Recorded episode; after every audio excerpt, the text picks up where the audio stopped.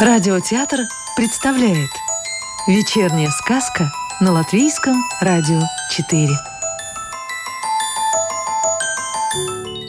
А сегодня послушаем сказку «Ю» Анатолия Ракитянского Где-то далеко-далеко отсюда жил удивительный юноша. Его мать и отец, бедные труженики поля, плохо знали своего сына.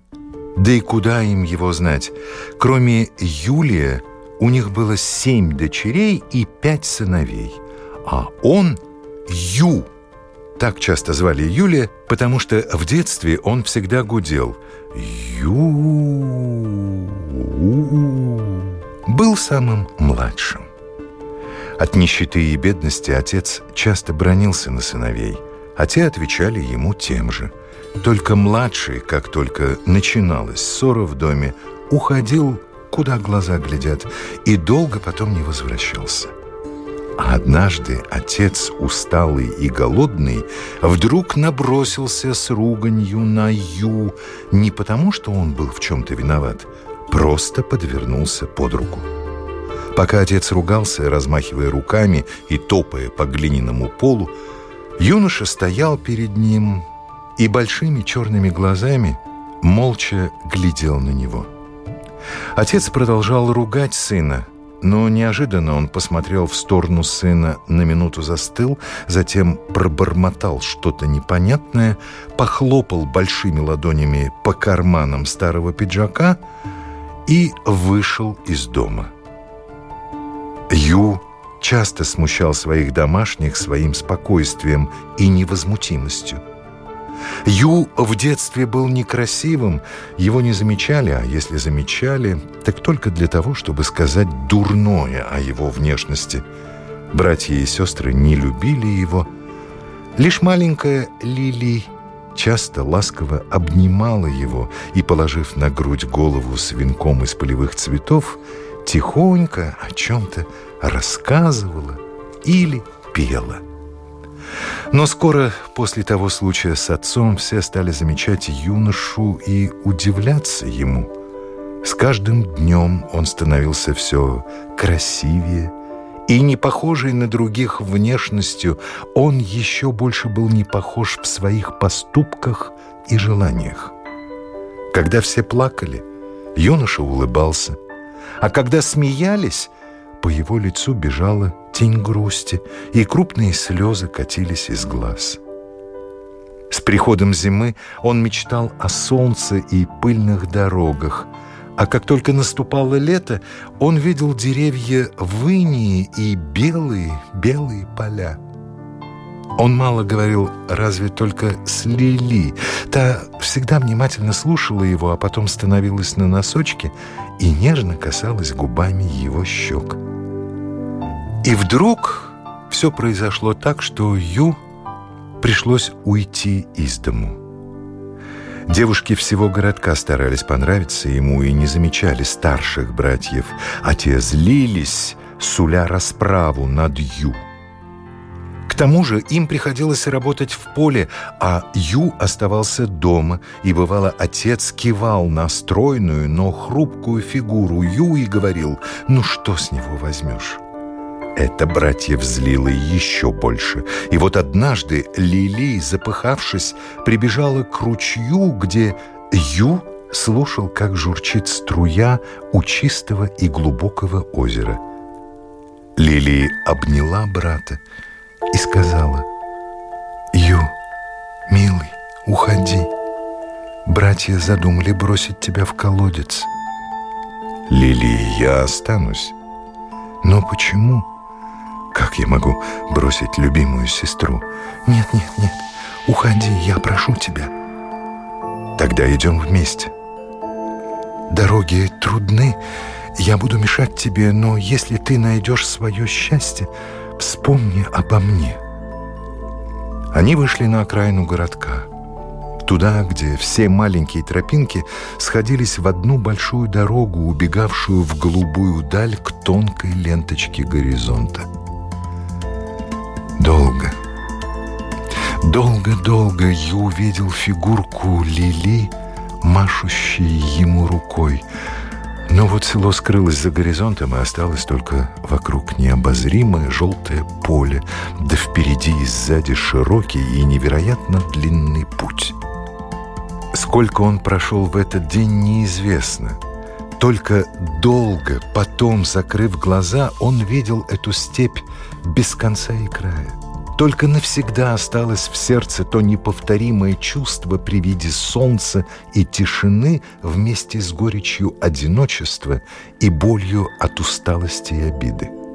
Долго бродил он по свету, видел разных людей.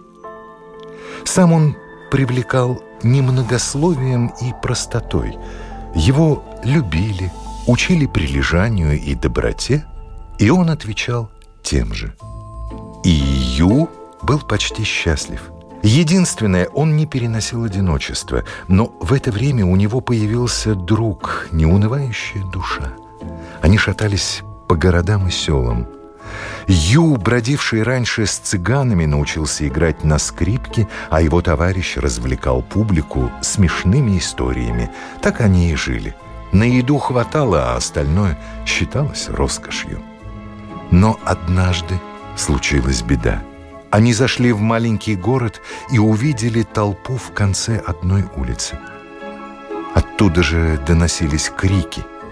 Когда Ю с товарищем подошли ближе, то увидели тучного мужчину с растрепанной шевелюрой и красными глазами, который бил молодую черноволосую женщину. «Ведьма! Колдунья! Я тебе покажу, как колдовать!» Толпа равнодушно смотрела на это. Только Ю рванулся сквозь стену потных тел, ткнул головой толстяка, тот охнул и сел в горячую пыль дороги. Товарищ помог освободить бедную женщину, а затем они проводили ее домой. Спасенная женщина горячо благодарила друзей, а так как дело было к вечеру, накормила их ужином и оставила ночевать. Ю забрался на сеновал, ведь нет приятней постели, чем душистое сено. Под мириадами звезд он заснул, улыбаясь. А ночью он проснулся от тупой боли в теле. Ноги и руки у Ю были связаны – его затем вытащили в темноту через двор и грубо бросили в телегу, привязав ноги к днищу. Телега тронулась, и на фоне чуть светящегося небесного купола Ю увидел в руках похитителя блеснувший нож и узнал мужчину, избивавшего женщину. За городом щелкнул бич, как выстрел. Кони рванули и понесли вскачь.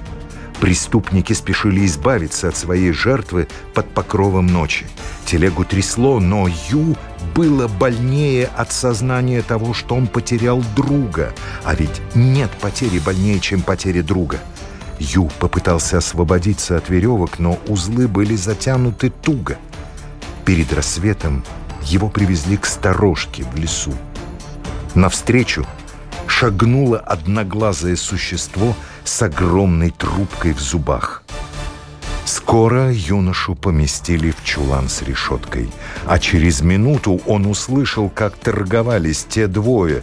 Значит, его продали как самую обыкновенную рабочую скотину. В одном из ущелий, узком и сыром, во время обвала родился вихрь самовлюбленный, дрочливый эгоист, себелюбец. Часто развлекаясь, он носился по странам, ломал деревья, опрокидывал лодки и обрушивал морские валы на прибрежные селения. Ничто ему не противилось. Все попавшееся ему на пути он сметал лишь одним взмахом серого крыла. Ему все наскучило, и он вернулся к себе в ущелье и завыл с тоски, пролетая над соседней пропастью. Та долго кряхтела, а потом, откашлившись, прохрипела. «Зачем ты хвастаешься силой? Зачем ты мутишь себе разум? Есть на земле тот, кто сильнее тебя. Есть та, у которой ты готов стать рабом, но она не будет твоей. И есть у людей такие чувства, из-за которых ты хотел бы стать человеком, даже если бы стал таким же слабым и беззащитным. «Врешь, старые!» — зарычал, зарокотал вихрь, и в пропасть полетели камни, песок, деревья. День и ночь грохотал обвал в горах. Лишь только на двенадцатые сутки все затихло. Хохотал довольный вихрь над засыпанной пропастью, а потом стал еще мрачнее. Зерна сомнения вкрались в его сознание, он заметался над цепью гор в бессильной злобе, а потом подлетел к мудрой седой от снега сопке и спросил «Скажи, кто тот, кто сильнее меня?» Бедный юноша по имени Ю, недавно убежавший от своего жестокого хозяина. А кто та девушка, у которой я хотел бы стать слугой? И Винна, дочь старого цветочника и садовода, живущего в голубой стране в долине роз. А что за чувства у людей, из-за которых я мог бы стать человеком? Любовь? Теперь я знаю все. Еще мгновение, и все будет так, как я захочу. Не торопись и выслушай меня до конца.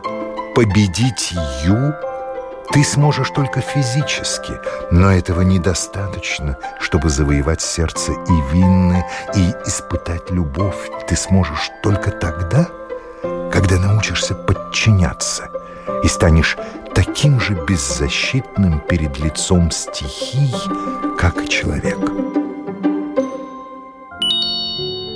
Сказку читал актер Юрий Кушпелла. Продолжение сказки Ю слушайте завтра вечером.